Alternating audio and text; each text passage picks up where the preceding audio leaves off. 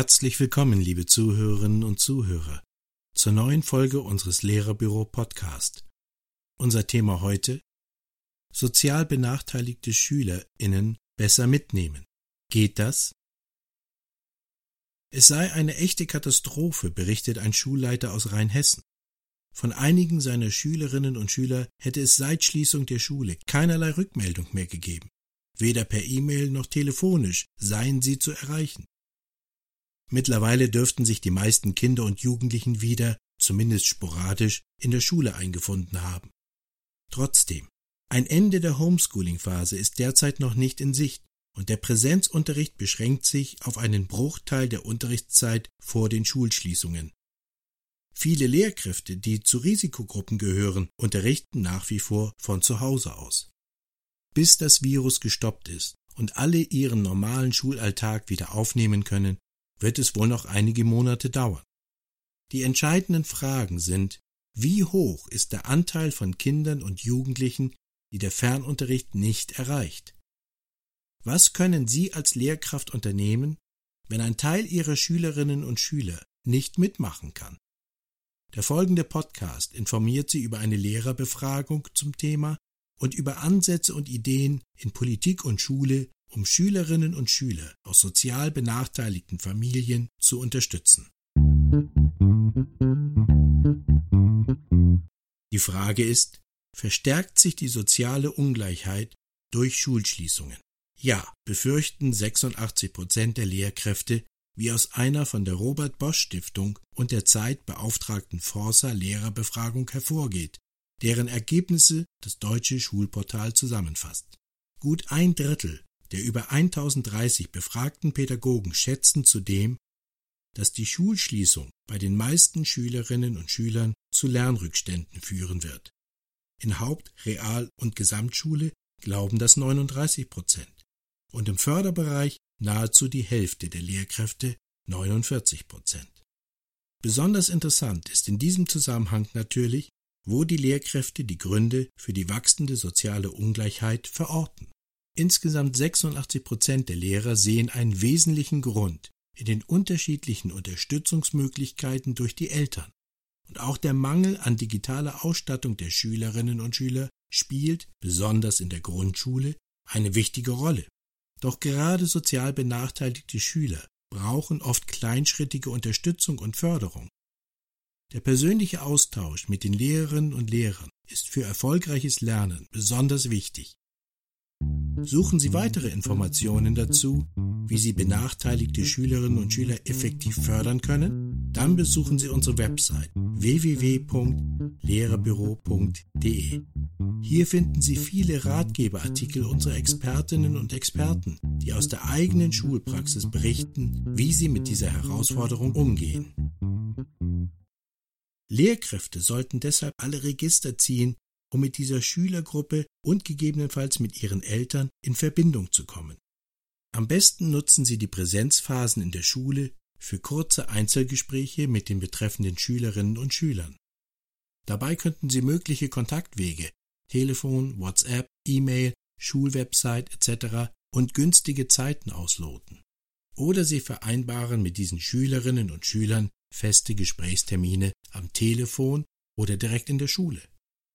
Fördern Sie auch das Networking innerhalb der Schülerschaft und fragen Sie nach, wer hat mit wem regelmäßig Kontakt, beziehungsweise über welchen Schüler komme ich an XY heran.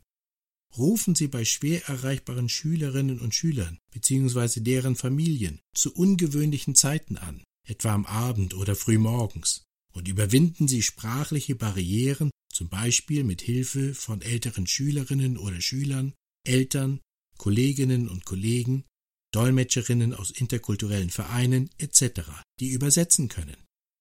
In heterogenen Lerngruppen ließe sich womöglich auch ein Patenmodell umsetzen.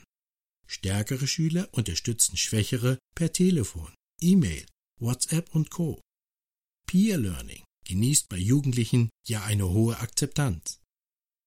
In einem offenen Brief an die Kultusministerkonferenz forderten im April 2020 42 Bildungsexperten Kinder und Jugendliche aus sozial benachteiligten Lebensverhältnissen bei einer schrittweisen Öffnung der Schulen bevorzugt zu berücksichtigen.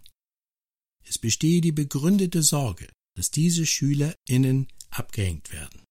Die Unterzeichner, unter ihnen renommierte Bildungsforscher und zahlreiche mit dem Deutschen Schulpreis dekorierte Schulleiter, schlagen daher Folgendes vor.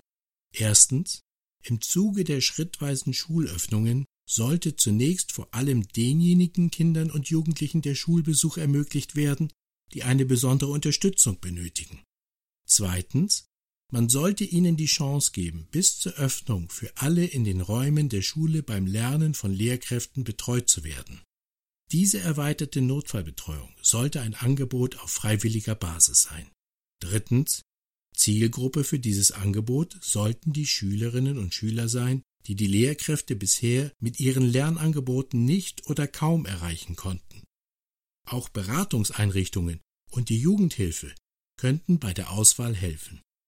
Welche Schülergruppen tatsächlich als erste wieder in die Schulen kommen dürfen, differiert von Bundesland zu Bundesland. Die Entscheidung darüber obliegt den Landesregierungen, doch zumindest die oben angesprochene erweiterte Notfallbetreuung lässt sich vereinzelt sicherlich auch auf Schulebene installieren. Vorausgesetzt natürlich, es gibt genügend personelle Kapazitäten. Damit alle Kinder ein digitales Endgerät haben und am Fernunterricht teilhaben können, hat das Bundesbildungsministerium jüngst ein Sofortausstattungsprogramm aufgelegt. 500 Millionen Euro werden dabei auf die Länder verteilt. Diese entscheiden dann, wer die Geräte bekommt und wie sie beschafft werden. Das deutsche Schulportal hat vorab schon einmal in einigen Ländern nähere Details erfragt. In den Schulen der meisten wird es ein Leihsystem geben, wobei außerdem noch zu klären ist, wie sichergestellt wird, dass auch alle Kinder eine Netzanbindung haben.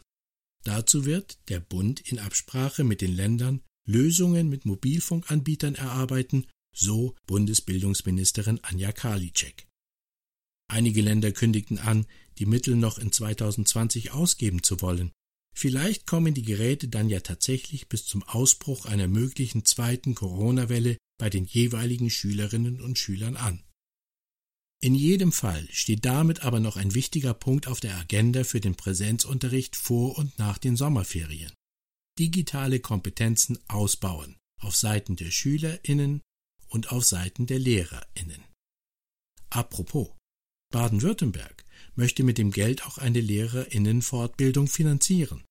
Wichtig sei ja, dass Laptops, Tablets und Co. nicht nur zur Verfügung stehen, sondern auch pädagogisch sinnvoll eingesetzt werden begründet Kultusministerin Susanne Eisenmann diesen Schritt. Hilfe für sozial benachteiligte Schülerinnen und Schüler könnte, noch einmal kurz zusammengefasst, also so aussehen. Den Kontakt zu ihnen aufrechterhalten. Mitschüler einbeziehen. Stichwort Networking. Peer Learning durch Patenmodell. Die Schülerinnen und Schüler möglichst sofort in die Schulen holen. Stichwort erweiterte Notfallbetreuung, Beratungseinrichtungen und Jugendhilfe einbeziehen, die Schülerinnen und Schüler mit digitalen Endgeräten ausstatten inklusive Netzanbindung, digitale Kompetenzen ausbauen und das auch bei den Lehrkräften. Vielen Dank fürs Zuhören. Wenn Sie diesen Beitrag noch einmal in Ruhe nachlesen möchten, besuchen Sie uns auf unserer Website www.lehrerbüro.de. Im Originaltext enthält er noch zusätzliche Infos zu den angegebenen Daten. Im Lehrerbüro finden Sie auch weitere hilfreiche Informationen und Materialien rund um die Schul- und Unterrichtsorganisation zur Corona-Zeit, die Ihnen den Lehrer- und Schulalltag erleichtern. Das war Lehrerbüro Podcast mit Peter Kühn und einem Text von Martina Nikrawiec. Es grüßt Sie herzlich und bis zum nächsten Mal. Ihr Lehrerbüro. Thank you.